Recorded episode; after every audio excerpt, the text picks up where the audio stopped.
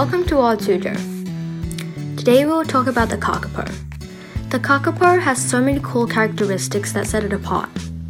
It lives in New Zealand and can be found in the rainforest. That's a good place for its diet, which includes nuts, fruits, berries, and flowers. The kakapo finds food by scavenging along the forest floor. This parrot's predators were introduced when settlers arrived. They can be cats, ferrets, stoats, and rats. The way they protect themselves is by freezing. They also have green feathers, which help them camouflage. Kakapos are nocturnal and have a good smell and vision. Since they are the only flightless parrots, they get around by hopping, running, and climbing. They can't fly, so instead they use their wings as parachutes to dampen their falls.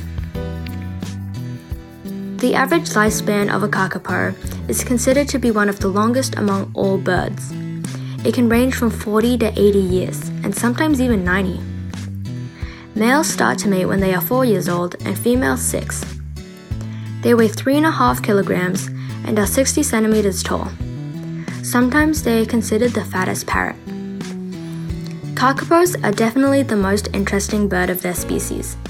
It's completely different to the rest of its kind.